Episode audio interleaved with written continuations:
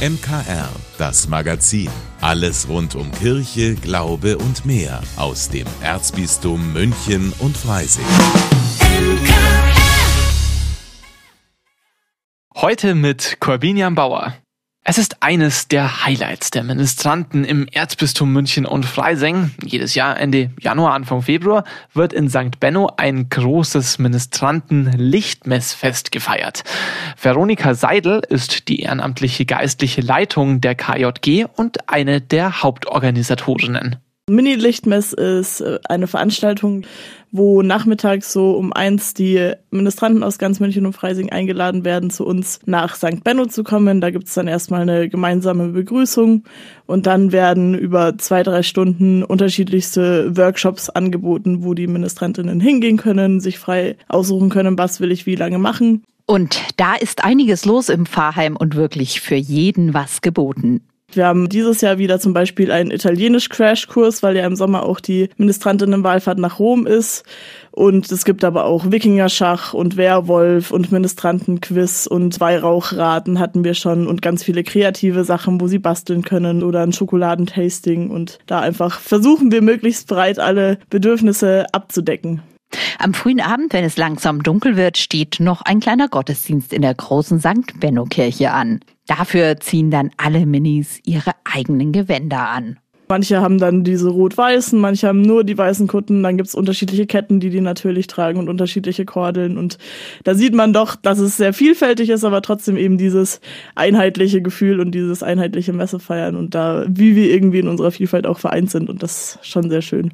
Dann beginnt die Lichterprozession von oft Hunderten von Ministranten. Für Organisatorin Veronika Seidel ein ganz besonderer Moment. Das ist natürlich dann immer ein sehr schönes Gefühl, auch für die Ministrantinnen zu sehen, da sind noch so viele andere und wir können das alle gemeinsam machen.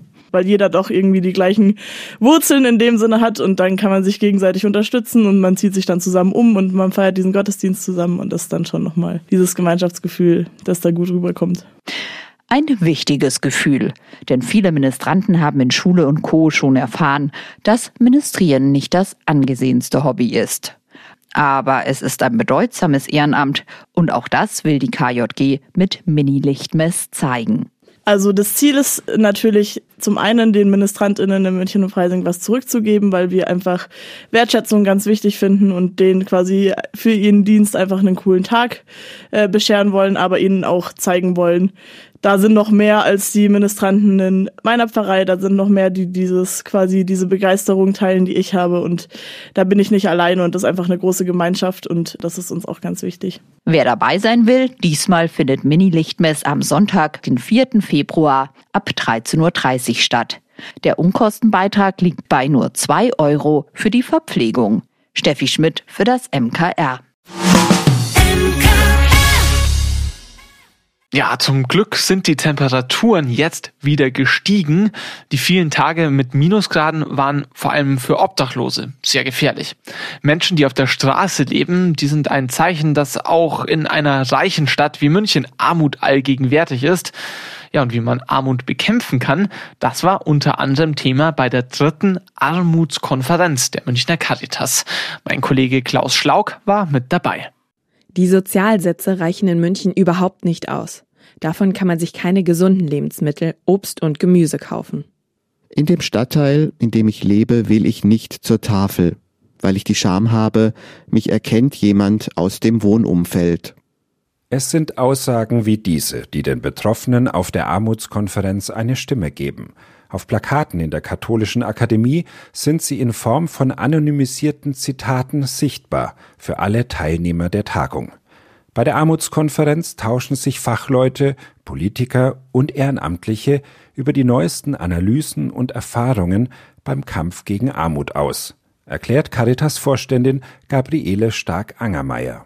Wir müssen uns mit diesem Thema eigentlich auch immer wieder grundlegend befassen, dass zum Beispiel eine Armuts Basis einfach in Deutschland generell da ist und dass es weder schlechter geworden ist durch Corona noch besser geworden ist durch Corona. Um das geht es letztendlich, hierhin zu schauen, dass das Thema der Armutsbekämpfung aufgrund von anderen Themen nicht hinten runterfällt. Jeder siebte Bürger ist in München laut Caritas von Armut betroffen. Eine der Hauptursachen ist die seit vielen Jahren schwierige Lage auf dem Wohnungsmarkt in der Region München. Das heißt, die äh, Lebenshaltungskosten und die Kosten fürs Wohnen sind inzwischen so hoch, dass sie erheblichen Einfluss darauf haben, äh, welche Mittel ich zur Verfügung habe. Das heißt, das Armutsrisiko in der Latenz steigt natürlich auch mit der Frage Wohnen. Caritas-Direktor Hermann Solfrank fordert deshalb eine echte Wohnungsbauoffensive. Gebraucht würden mehr Genossenschaften und Dienstwohnungen, auch von großen Unternehmen. Das inzwischen erhöhte Wohngeld sei eigentlich ein gutes Signal. Betroffene warten in München auf ihren Bescheid aber oft mehr als ein Jahr lang, so der Caritas-Direktor.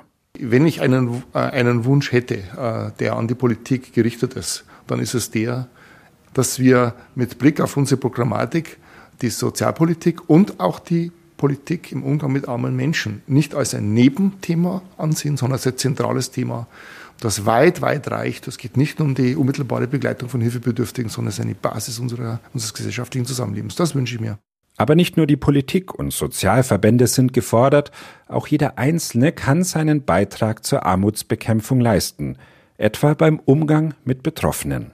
Und diese Menschen sind weiterhin Menschen mit einfach auch einem Lächeln, mit einem Alltag, mit einer, mit Sorgen, mit Themen. Und das genauso wie sie mit anderen Nachbarinnen und Nachbarn umgehen, auch mit diesen Menschen auch umzugehen. Das heißt, die Würde des Menschen steht im Vordergrund.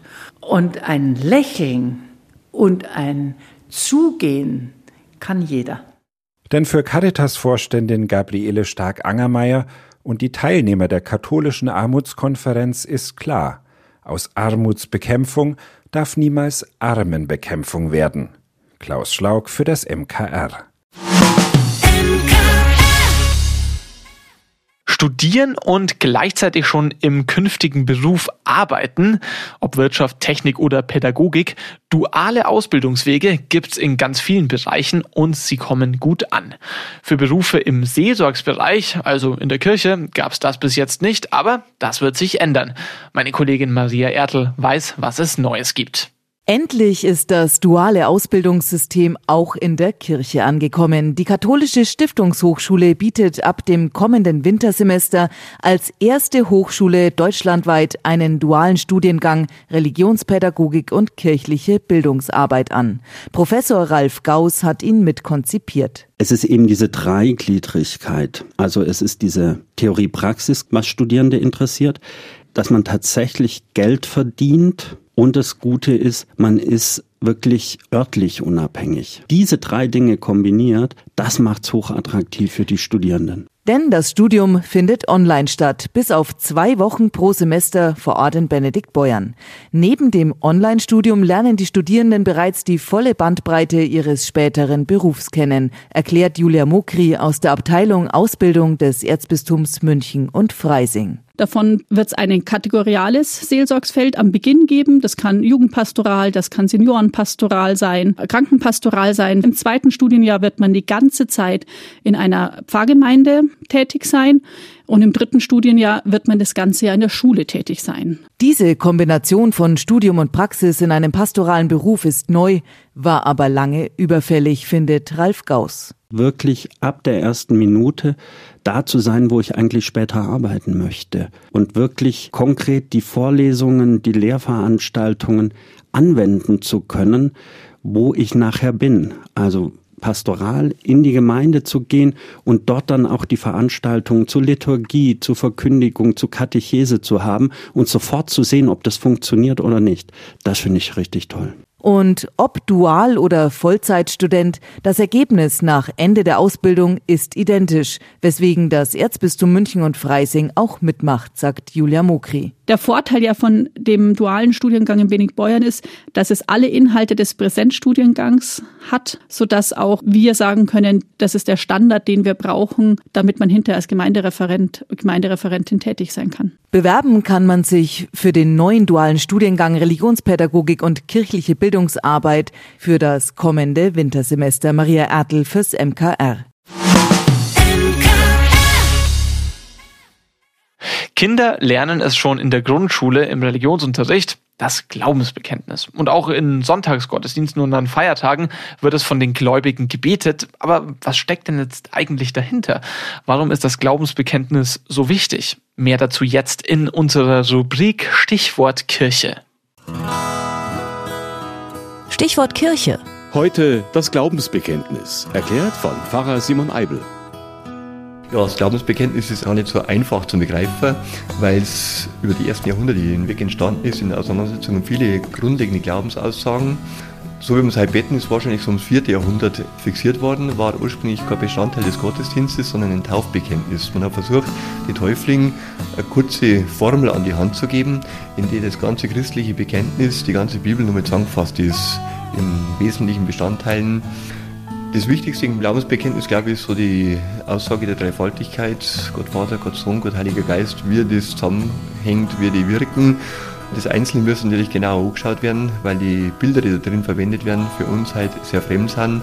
Mit Jugendlichen muss man das erst aufschließen, was haben die damals gemeint, warum ist das reingekommen. Und es gibt also sehr viele gute, verheutigte Glaubensbekenntnisse, die auch sinnvoll sind einzusetzen. Für mich ist das Glaubensbekenntnis, das wir seit 1600 Jahren beten, insofern wichtig, weil es verbindend ist zwischen den Kirchen und auch verbinden zwischen den Leuten, ob das jung und alt ist, das kann einfach jeder.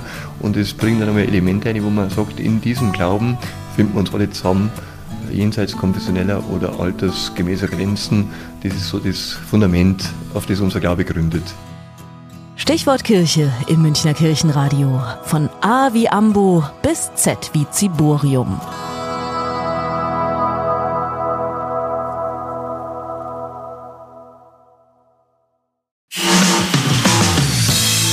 Vielen Dank, dass Sie sich unseren Podcast MKR, das Magazin des Münchner Kirchenradios, angehört haben.